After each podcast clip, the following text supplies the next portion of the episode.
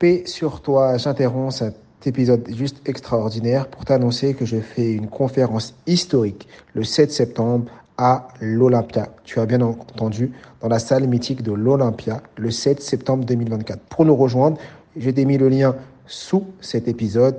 Rejoins-nous vite et rapidement parce que les places sont limitées. Ça va juste être extraordinaire et on va parler de mémoire et surtout comment ta mémoire est illimitée. Je compte sur ta présence.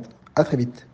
On veut tout vite, tout de suite. On, consomme très rapidement. Faire ce que tu aimes, ça ne veut pas forcément dire que tu vas avoir que tu vas avoir de suite et vivre de suite de ce que, de ce que tu aimes faire. Ça, ça, va se faire avec le temps et à force de persévérance et d'abnégation, etc. C'est ça le truc. Moi, je rencontre beaucoup de chefs d'entreprise. C'est son premier business. Le premier truc auquel il pense, c'est de dire bah, je vais monter mon business, faire un peu de chiffre comme ça, je vais me prendre une voiture en leasing. Tu vois? Mmh ça te donne un peu un ordre d'idée de où est-ce qu'on met nos priorités? C'est pour l'argent, pour l'image. Je suis Mohamed Bouclé, auteur, conférencier et formateur en technique d'apprentissage. Je suis vice-champion du monde de lecture rapide et triple champion de France de mind mapping. Dans le podcast Connaissance illimitée, on démocratise les techniques d'apprentissage. Le but de ce podcast est de parcourir la vie de plusieurs personnes inspirantes pour vous démontrer que la réussite est à portée de tous. Sur vous, bienvenue dans ce nouvel épisode du podcast Connaissance illimitée et je suis avec Nourdine Wama et j'ai l'honneur d'accueillir Nourdine aujourd'hui. C'est un entrepreneur à succès c'est une personne qui est peut-être très peu connue des réseaux sociaux, mais qui est là sur le terrain depuis des années, depuis plus de dix ans, qui a accompagné plein d'entreprises dans le consulting. Il a également euh, un centre de formation. Il a eu euh, plein de vies, plein. Il a été euh, entrepreneur de plein de sociétés. Et aujourd'hui, il est toujours dans le consulting et dans la formation. Et j'ai l'honneur de l'avoir avec nous pour qu'il nous parle un peu de son, qui nous parle de son parcours, de qui il est et comment il en a fait pour et comment il a fait pour en arriver là tout simplement. Bonjour Nourdine, comment tu vas? Bonjour Mohamed, ça va et toi? Très bien, merci, merci. Merci d'avoir accepté cette invitation. Pour les gens qui ne te connaissent pas, est-ce que tu peux te présenter, me dire un peu qui tu es et euh, tout simplement? Tu as fait une, présentation succincte de ce que je suis. Je ne vais pas la, reprendre, elle est très bien. Merci d'ailleurs. Euh, donc, comme tu l'as dit, je suis chef d'entreprise depuis plus de 11 ans maintenant et mon domaine de prédilection, c'est euh, les stratégies d'entreprise. Donc, je suis consultant en stratégie d'entreprise. Donc, j'accompagne les entreprises à croître davantage. D'accord. Donc, ton objectif, c'est de faire permettre à des entreprises qui se développent ou même des moyennes, grandes entreprises de les accompagner et de les faire scaler. Exactement. Moi, j'interviens sur deux types d'entreprises, soit les entreprises en phase intermédiaire de croissance. en règle générale, c'est les entreprises qui font entre 3 et 10 millions d'euros de chiffre d'affaires, en règle mmh. générale. Après, ça va des fois au-delà. Et euh, les entreprises en phase de lancement, euh, des entreprises en phase de lancement depuis maintenant, euh, depuis un an ou deux maintenant. D'accord. En phase de lancement, c'est des entreprises qui commencent, qui ont fait leur premier 10 000, 15, 20 000 euros et qui veulent atteindre le million ou les 100, 200, 300 000 euros. Exactement, c'est ça. Exactement. C'est des entreprises soit qui sont, euh, comme tu l'as dit, des entreprises qui ont euh, créé depuis 2-3 euh, ans et qui ont du mal un peu à décoller, ou soit des entreprises complètement avec des projets complètement novateurs et qui sont vraiment dans la phase de lancement de leur entreprise. Et là, on les accompagne au, développement. D'accord. Et Comment t'es tombé dans ça? Comment t'as du jour au lendemain tu t'es dit je vais être consultant, je vais accompagner des entreprises ou comment t'as fait pour en arriver là? Moi c'est une, rencontre. J'ai fait une très très belle rencontre. C'est un monsieur qui était retraité, qui est toujours retraité d'ailleurs parce qu'il est toujours vivant. Et euh, donc j'ai rencontré quand j'étais responsable de plateau dans un centre d'appel euh, dans le sud de la France. Et euh, donc ce monsieur est venu faire sa retraite dans le sud de la France. Et comme c'était quelqu'un qui avait été très actif toute sa vie, qui avait occupé des postes à responsabilité toute sa vie, et donc il ne pouvait pas rester à ne rien faire euh, pendant sa retraite tranquillement. Donc, du coup, il était commercial dans la boîte où moi, j'étais responsable de plateau. D'accord. Euh, et donc, c'est un ami, c'est toujours un ami, et c'est avec, c'est lui qui m'a clairement mis le pied à l'étrier. C'est lui qui a décelé, entre guillemets, des aptitudes à développer des business et à accompagner les entrepreneurs. Et donc, c'est lui qui m'a, qui m'a mis le pied à l'étrier. D'accord. Et donc, c'est quoi Il, t'a dit quoi? Il t'a dit maintenant, il faut que tu sois consultant. Et, comment ça s'est passé Qu'est-ce qu'il t'a dit et qu'est-ce qui t'a poussé à passer de, de responsable de plateau à ça et comment quel a été le message euh, qui t'a passé? Oh, Grosso modo, pour faire simple, c'était de, c'était l'idée, c'était de dire, euh, écoute, je vois ce que tu fais en tant que responsable de plateau, et je pense que tu n'as pas conscience que ce que tu fais, ça va bien au-delà euh, de, ce que peut faire un, superviseur ou un responsable de plateau. au contraire, je pense que tu as une vraie vision entrepreneuriale, que tu es à même d'accompagner des projets, de monter des projets, etc. Et ce serait bien que tu sois consultant consultant en stratégie d'entreprise ou consultant en marketing, etc. Et moi, j'avais aucune notion de ce que ça pouvait être. Et donc, c'est lui qui m'a euh, qui m'a qui m'a orienté vers ce vers ce, vers ce métier-là. On a donné aussi les, règles et les, et les constituantes de base, on va dire. Et comment tu as fait pour trouver ton premier client? C'est-à-dire que déjà, il te dit ça. Déjà, la première question qui me vient, c'est comment tu fais pour le croire? Moi, quelqu'un me vient et me dit, Mohamed, je te trouve bon, euh, euh, je sais pas, dans la formation, j'ai jamais fait de formation. Je me dis pas, ah ben, il m'a dit que j'étais bon, je vais y aller. Comment toi, t'es passé Comment t'es pas Comment t'as accepté le message et comment t'as fait pour y aller et te dire, vas-y, je vais trouver mon premier client et je vais le faire? Euh, Alors, ça s'est pas tout à fait passé comme ça parce que là, je te, l'ai résumé, mais euh, bon, déjà, le premier client, c'est lui qui me l'a trouvé. Et puis, euh, et puis concrètement, ça s'est structuré différemment parce que moi, je pense hein, avoir eu les mêmes, les mêmes craintes et les mêmes interrogations que peut avoir un, chef d'entreprise aujourd'hui ou quelqu'un qui veut se lancer aujourd'hui, c'est-à-dire se dire est-ce que je suis légitime, est-ce qu'il y a un vrai marché, est-ce qu'il va y avoir des clients? Et comment est-ce que je vais devoir euh, articuler tout ça, la crainte aussi que ben, ben que ça marche pas et qu'on se retrouve un peu sans rien et sans revenus, etc. Et puis euh, ben, c'est cette personne-là en l'occurrence qui m'a qui m'a qui m'a accompagné, qui m'a retiré ses doutes, ses craintes, etc.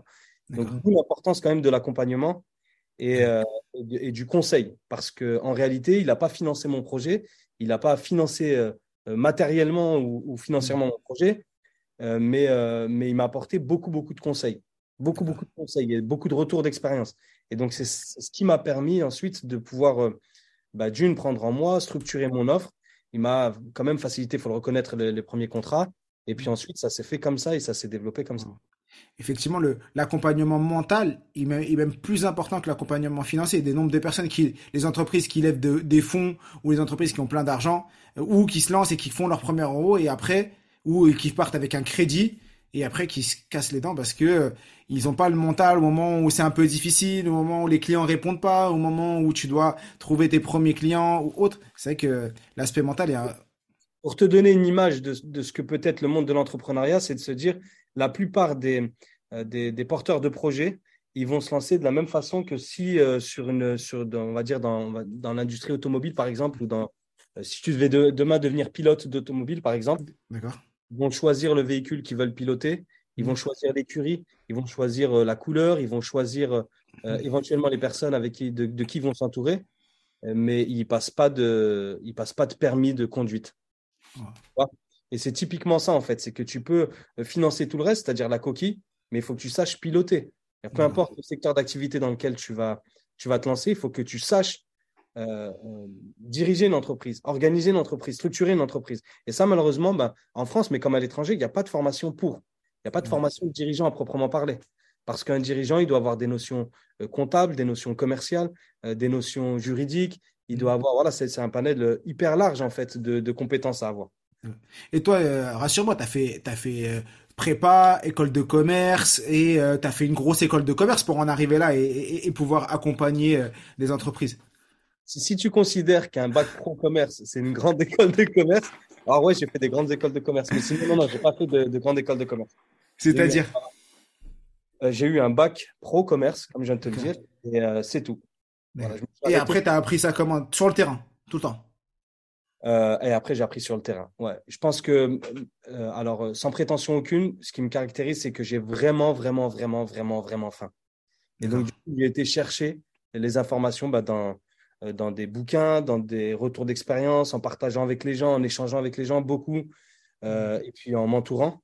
Je me suis entouré aussi de les gens qui sont autour de moi aujourd'hui et avec qui j'exerce mon activité de consulting. Euh, bah, c'est des gens quand même qui ont, qui, ont, qui ont eux des diplômes et du savoir, etc. Et, donc ça, c'était très très important. Ouais, c'est vrai que le jour où je t'ai rencontré, euh, une chose qui m'avait beaucoup marqué, c'est que euh, parmi tes meilleurs amis, il y a des gens qui étaient souvent dans tes locaux, c'était des avocats, des personnes, des juristes, des experts comptables, des personnes qui, qui ont l'expertise dans leur domaine et c'était une grosse valeur ajoutée de d'avoir ces personnes à, à côté de toi. Ouais, complètement. Euh, c'est un peu bateau, mais c'est la réalité. On fait rien seul. Et donc, euh, moi, je déroge pas à la règle.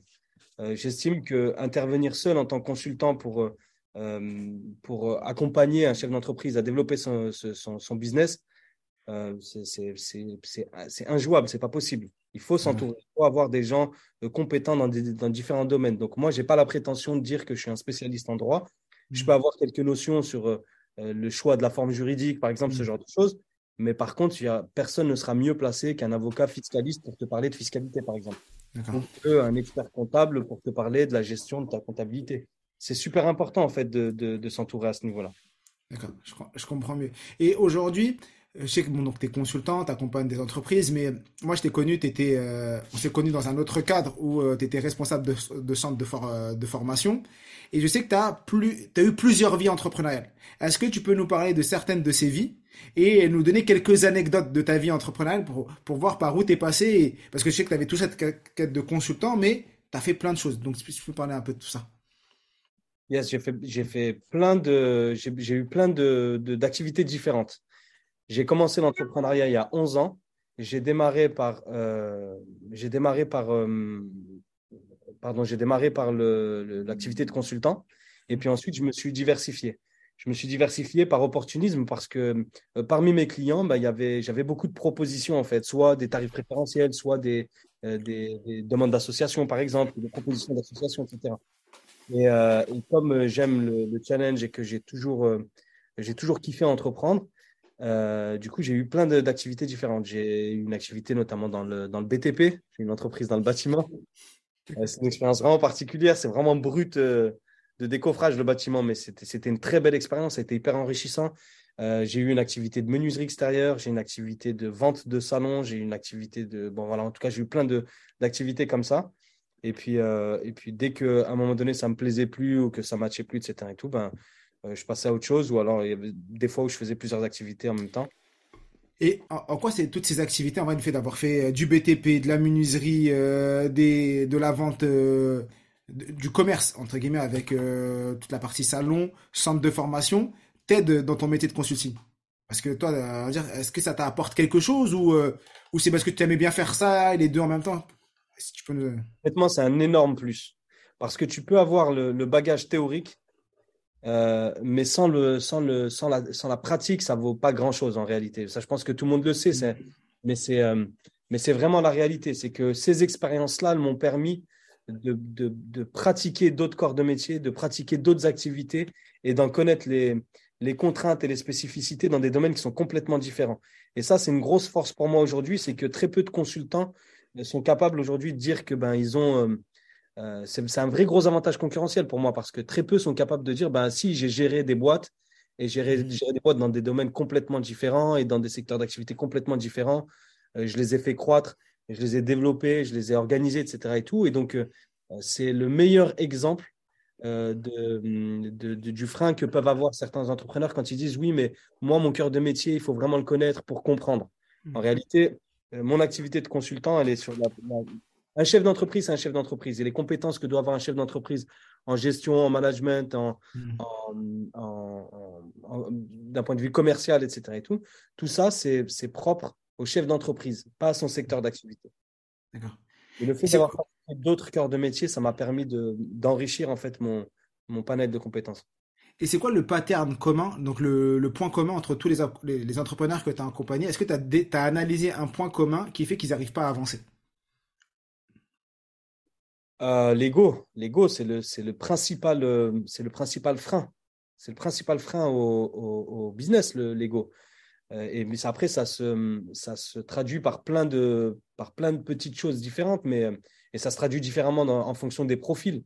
Mais tu peux avoir le chef d'entreprise qui fait absolument pas confiance et donc qui délègue absolument pas, ou alors qui délègue mais avec un surcontrôle derrière et donc du coup ça matche pas, ça fonctionne pas. Tu peux avoir le chef d'entreprise qui va avoir qui va être hyper prétentieux. Ça n'arrive pas très, très, très, très souvent, mais il y a quand même une vraie notion d'ego hein, pour un chef d'entreprise. Mm. Et les motivations profondes pardon, de, euh, du chef d'entreprise, de ce pourquoi il a créé son, son entreprise, eh ben c'est ce qui a été, euh, paradoxalement, c'est ce qui a été son moteur, mais c'est aussi ce qui, ce qui devient ensuite ses freins. Tu vois, je m'explique avant que je me transforme en Jean-Claude Van Damme. Vas-y, donne-moi un, exemple. les anecdotes que je peux te citer, c'est des, des, gens, par exemple, qui vont euh, créer une entreprise, entre guillemets, par, euh, euh, par vengeance sur la vie. Tu vois, ils se disent, bah, écoute, moi, je n'ai pas été gâté, je n'ai pas été machin, et je vais prouver à tout le monde que je sais faire et que je peux y arriver, que je peux faire des grandes choses, etc. Et eh ben, c'est ce qui ont fait ces motivations, c'est-à-dire ça, mm. ce que je viens de te citer, ben, ça va devenir les, ces, freins demain parce que ça, ça, a changé du coup. Tu ne peux pas te comporter de la même façon avec ton staff en leur disant ben, je vais vous mm. prouver que c'est moi le patron ici et que c'est moi qui sais faire Tu vois D'accord. Donc, c'est un peu ça l'idée dans, dans, pour répondre à ta question sur euh, le, le point commun qu'ont les chefs d'entreprise, c'est ça, c'est l'ego. D'accord. Et aujourd'hui, toi, tu, quand tu, tu travailles sur ça, sur l'ego avec eux, ou tu travailles, comment tu fais pour, tu leur montres qu'ils sont dans cette, dans cette, dans cette situation-là? Non, je suis, je suis pas, euh, j'ai pas la prétention de dire que je serais, que je suis psy, tu vois. Je, je rentre pas dans ces, dans ces considérations-là. Là, c'est simplement pour répondre à ta mmh. question. Là où moi j'interviens, c'est surtout sur la partie euh, structurelle et organisationnelle de leur boîte. Mmh. Et, euh, et j'essaye de leur démontrer, en fait, par la méthode que, que justement, ben, le, cas que je t'ai cité, ben, qui peuvent déléguer, qui peuvent faire confiance mmh. sans être dans l'hyper-contrôle, sans être dans le sur-contrôle, etc. Et est-ce que tu as, un exemple de, de boîte que tu as accompagnée et, et, qui a explosé ou parce que moi, ça, ça m'intéresse. J'aime bien les, les, success stories, les, des trucs. Est-ce que tu as un exemple à nous donner ou, euh, ou pas? Écoute, euh, sans prétention aucune, ça fait 11 ans maintenant que, que j'exerce l'activité de consultant. Donc, euh, on, a, on, en a connu plein des succès mmh. à plus, plus, ou moins grande échelle. Mais une anecdote, si tu veux, d'un client qu'on a accompagné et sur lequel ça a été un très, très gros succès, c'était une entreprise d'énergie renouvelable. Donc, que, je ne pourrais pas te citer les noms par. Mmh confidentialité, mais c'était une entreprise de, euh, d'énergie renouvelable, donc qui voulait délocaliser son centre d'appel euh, au Maroc ou en Tunisie, donc faire du offshoring. Et euh, cette entreprise-là en question, donc nous sollicite, nous on fait l'audit, puisque ça passe toujours mmh. par cette phase-là, on fait l'audit pour déterminer un petit peu ben, mmh. comment fonctionne la boîte, quelles sont les spécificités de la boîte, quelles sont leurs attentes, leurs besoins, etc. Mmh. Et puis, et puis sans que je rentre dans les détails, parce que sinon ça va, je vais perdre tout le monde. Euh, grosso modo, ce qu'on a fait, c'est qu'au lieu de faire du offshoring et de délocaliser le centre d'appel euh, au Maroc ou en Tunisie, et donc par conséquent perdre les emplois euh, ici en mmh. France, on a gardé du Made in France à 100%. Et donc, ce qu'on a fait, c'est qu'on a structuré différemment son entreprise, donc avec une partie fiscale et une partie comptable, on va dire, où on a sorti l'activité de, call center. Mmh. Donc, c'est un, centre d'appel qui avait une cinquantaine de positions et grosso modo, pour faire simple, on a fait une partie qui faisait de l'externalisation de secrétariat pour les professions médicales. Donc, on vendait euh, prise de rendez-vous aux professions médicales et une partie qui continuait de faire de la prise de rendez-vous pour la force commerciale du client. Et euh, ça a tellement bien fonctionné, ce modèle-là, euh, qu'on était quasiment à un autofinancement. Donc, il avait un peu, un peu plus de 50 000 euros mensuels. ce que lui coûtait le, le, le hmm. d'appel, c'était à peu près un peu plus de 50 000 euros mensuels. Euh, et puis, on a conservé que les frais de fonctionnement euh, euh, basiques, c'est-à-dire logiciels, etc. Et ça s'est quasiment autofinancé. Donc, il a fait plus de, un peu plus d'un demi-million d'euros d'économies chaque année grâce à notre solution. C'est-à-dire que le gars, si je comprends bien, et ton exemple, il vient avec une problématique, c'est, du moins, il croit avoir une solution à une problématique qui est, il faut que je prenne mes personnes, je les envoie tous au Maroc ou ailleurs et j'arrête de, parce que je vais faire des économies. Et toi, et vous, quand je dis toi, euh, ta mission, c'est de venir et de te dire non. Ça, c'est ce que toi tu vois. Nous, on va faire l'audit et on va te trouver une alternative. Et peut-être que rester en France, garder les personnes, les métiers en France, faire en sorte que euh, les personnes euh, soient proches, faire du Made in France et la qualité, la réactivité des personnes qui sont ici. Bon, gagner, garder la qualité et on va garder cette solution-là et on va trouver une alternative qui arrive finalement au même résultat qui est le gain économique et même pour scaler un autre business qu'il n'avait pas vu initialement. Ouais. D'accord. Pour les gains, il a fait un peu plus d'économie que s'il avait fait du offshoring. Hein. Ça a même mieux fonctionné que s'il avait fait du offshoring. Mais euh, la, la, particularité et la caractéristique de beaucoup de nos clients, c'est qu'ils ont la tête dans le guidon. Du coup, quand ils ont la tête dans le guidon, bah forcément, ils n'ont pas le recul nécessaire pour pouvoir euh, euh, trouver les solutions les, les, les, plus adéquates et les plus performantes pour leur business. Donc, ils, ont, ils, ont, quand même, et ici, en règle générale, quand leur business fonctionne, c'est qu'ils ne sont pas là pour rien, c'est qu'ils ont quand même bien su mener et gérer leur entreprise. Mais, euh, mais en général, quand ils font appel à nous, c'est surtout pour ça, surtout pour le regard extérieur. Et, toi, aujourd'hui, euh, comment, en vrai, comment tu, parce que les, boîtes, elles sont toutes différentes. Tu arrives dans une boîte, moi, exemple, moi, je suis pas consultant, j'arrive dans une boîte, je, je, je vois pas ça. Est-ce que, comment tu as appris ça? C'est quoi? C'est juste l'expérience? Comment, par où tu passes? Comment, est-ce que tu as un process? Tu arrives dans une boîte, tu, bah, moi, je. Comment tu fonctionnes? Ouais. Euh, alors, bah, il y a plusieurs choses en fait. Euh, je pense que, alors, au niveau de, au niveau de ma personne, moi, après, parce qu'on est plusieurs consultants à intervenir et, et on est plusieurs en réalité euh, personne à intervenir au sein du cabinet. Il y a des avocats, il y a des experts comptables, il y a des consultants spécialisés. Euh, et on a tous une méthodologie euh, plus ou moins différente. Euh, moi, pour moi, la, première étape, c'est de, réaliser un petit, un petit entretien complètement informel avec nous, les dirigeants. Ça, c'est super important. Ça me permet en fait de voir un peu l'état d'esprit dans lequel ils sont, la manière dont ils fonctionnent, comment est-ce qu'ils envisagent les choses, etc. Et tout. Et puis, et puis, et puis de faire un constat à l'instant T de, qui est-ce qu'on a en face de nous. Ça, c'est ça, c'est la, la, méthodologie. Après, après, ben, on passe sur la phase d'audit, où là, ben, clairement, c'est ce que je citais tout à l'heure, et ben, on regarde un petit peu comment est constituée la boîte. Donc là, on n'est plus du tout sur la personne euh, physique. là, on rentre dans la personne morale et on regarde comment l'entreprise est constituée. Euh, ce, cet audit-là nous, audit pardon, nous permet de, pouvoir déterminer en fait euh, tous les mécanismes existants. Donc, on fait une photographie de la boîte. Et ensuite, on met en place la stratégie. On construit la stratégie ça, c'est la deuxième phase. Et ensuite, en troisième phase, on fait le déploiement. Parce que très souvent, les cabinets de consulting s'arrêtent à la partie stratégique. Et donc, ils mettent en place et préconisent une stratégie. Et ensuite, pour le déploiement, euh, ils estiment que leurs clients ont les ressources nécessaires pour déployer la stratégie. Et donc, du coup, ils n'interviennent pas sur la partie déploiement. nous, on intervient également sur la partie déploiement. Donc, on les accompagne jusqu'au lancement de leur activité. En règle générale, c'est des cycles de trois mois. Là, tu m'as parlé d'une success story. Est-ce que tu as déjà eu euh, une, euh, une anecdote un peu particulière, cocasse, une galère avec euh, dans une boîte, un truc, tu dis, oh, c'est un truc que, par où je vais passer, comment je vais m'en sortir, c'est qui va qui va faire rire un peu toutes les personnes. Une fois, tu rigoles, tu, dois avoir quelque chose là.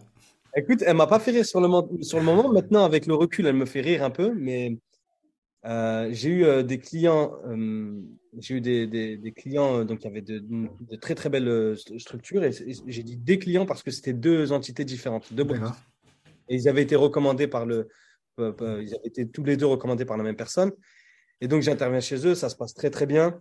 Euh, on commence à mettre en place la stratégie, etc. Et puis, on sympathise. Mmh. Et donc, ben, ils, m'invitent à manger, ils m'invitent à boire un mmh. verre, etc. Et tout. Donc, ils prennent de mes nouvelles hors, hors cadre, etc. Mmh. des personnes, par ailleurs, que j'appréciais beaucoup. Hein, ça se passait très, très bien. Et puis, et puis il y avait deux, deux, trois petites, euh, deux, trois petites euh, actions qui m'interpellaient sur, le, mm. sur les personnes et leur fonctionnement.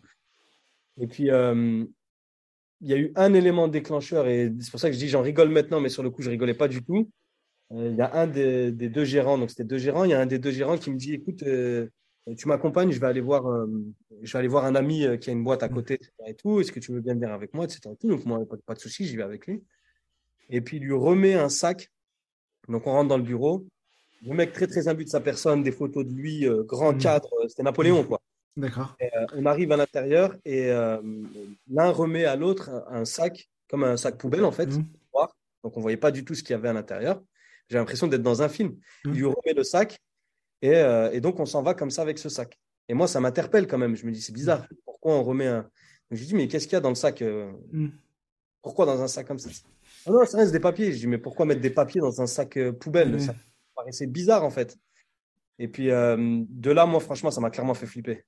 Je me suis dit, je suis pas sûr d'être au bon endroit, je suis pas sûr des mm. activités pour les, mecs, etc. Et, euh, et, en fait, il s'avère que donc j'ai arrêté la, collaboration avec eux. Mm. Donc on a arrêté, j'aurais mis la, stratégie en place et puis ensuite j'ai plus repris de, mm. de chez eux ou de clients venant de chez eux. Et en fait, il s'avérait que ben c'était en fait de, de ils blanchissaient en fait de, l'argent en fait. J'étais tombé ah. sur des ah des mafieux. Ouais, exactement. Et, euh, et, puis j'ai lu un article de presse quelques, quelques années après où il y avait un article de presse sur justement la boîte où j'étais intervenu où il y avait eu des. Waouh! Ah ouais, heureusement.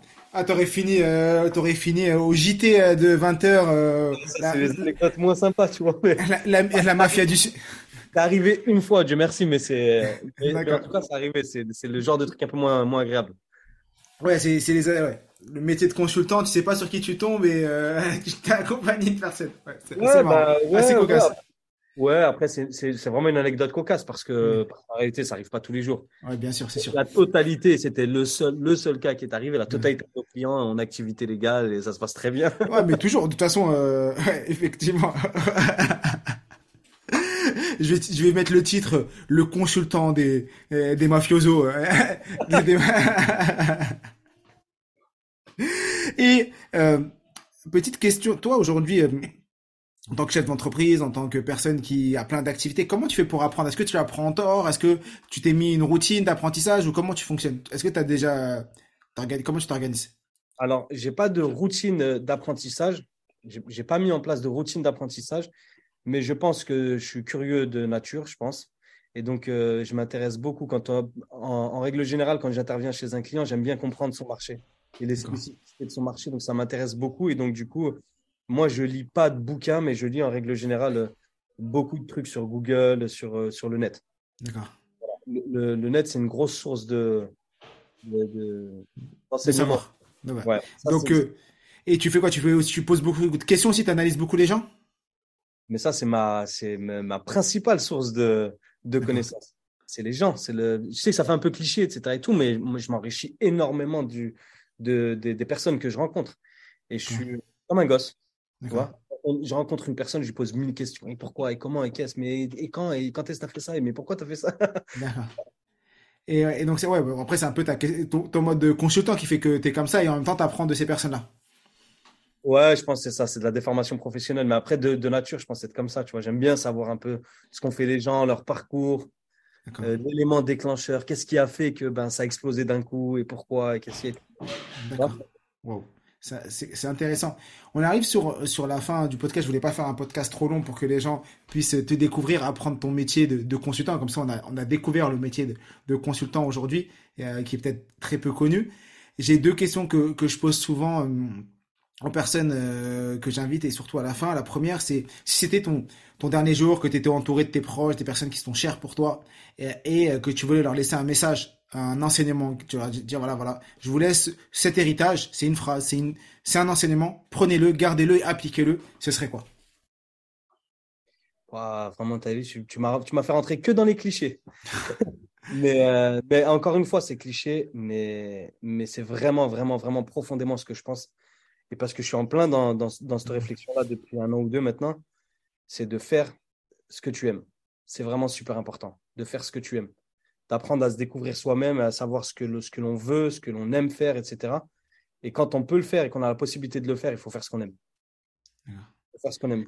Si je devais, euh, mm. tu vois, par exemple, si je prenais mes, mes, enfants et que je devais leur, devais leur laisser, c'est le dernier truc que je leur mm. dis, au niveau entrepreneurial, hein, ce ne sera pas la dernière chose que je leur dirais, mais, euh, mais ce serait ça, ce serait de leur dire de faire ce qu'ils aiment, clairement.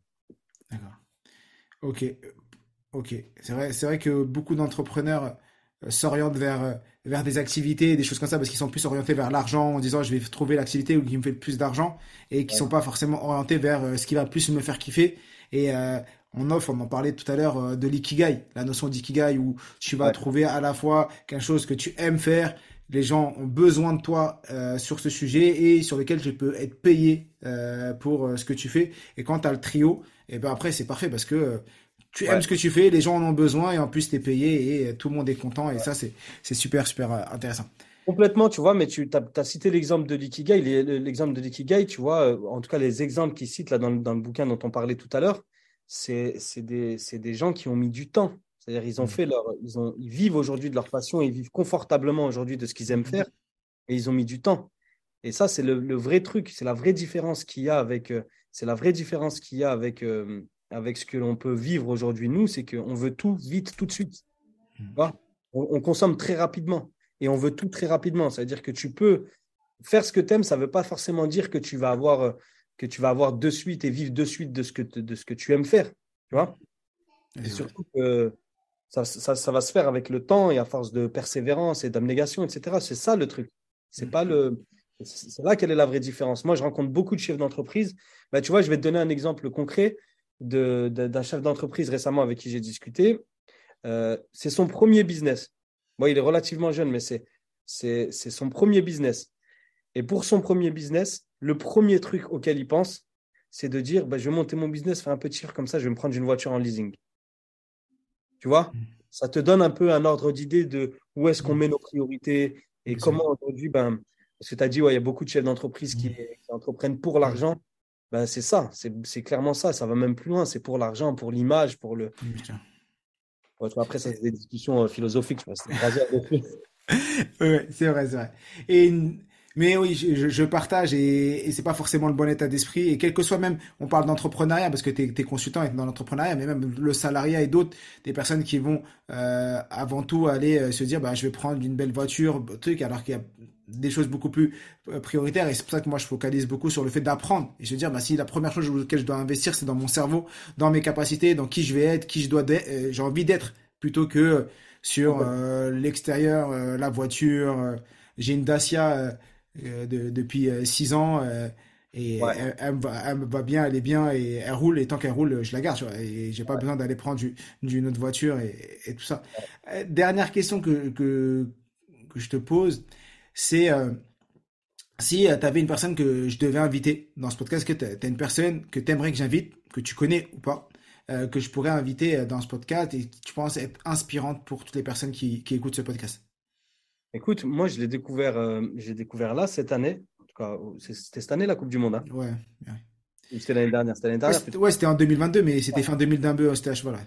Euh, je l'ai découvert cette année. Alors, je ne connais pas personnellement, mais euh, le sélectionneur de l'équipe du Maroc, Walid Regragui. Si tu peux avoir en podcast le sélectionneur du Maroc, franchement, ce serait, ce serait top. Moi, je l'ai découvert à ce moment-là. Euh, et, franchement, c'est, il est inspirant de ouf. Il est inspirant de ouf. Pas que sur le. Bon, lui, c'est dans le domaine du foot. Mhm. Son mindset euh, incroyable. Je trouve son mindset incroyable.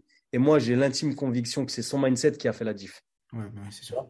C'est vraiment son, son état d'esprit et la manière dont il a euh, organisé et géré cette équipe.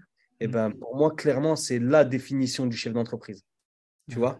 Le chef d'entreprise, il n'était pas sur le terrain, euh, mmh.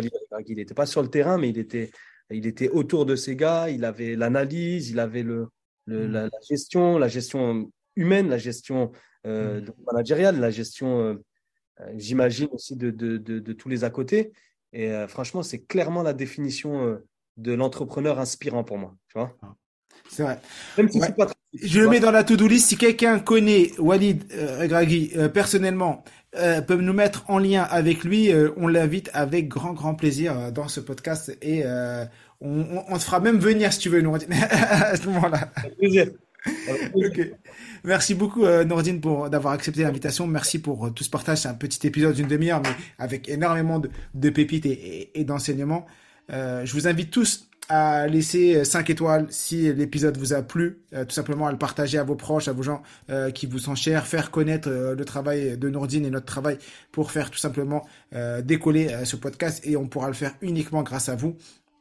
Donc je vous invite à, le partager et comme je le dis toujours, je suis tué. Nous sommes tous des illimités et à très vite. La, la gimmick? Ah oui, faut oublier, on a oublié, on a oublié. Je suis illimité. Exactement. Merci Nordine. Prenez soin de vous. À très vite. À bientôt.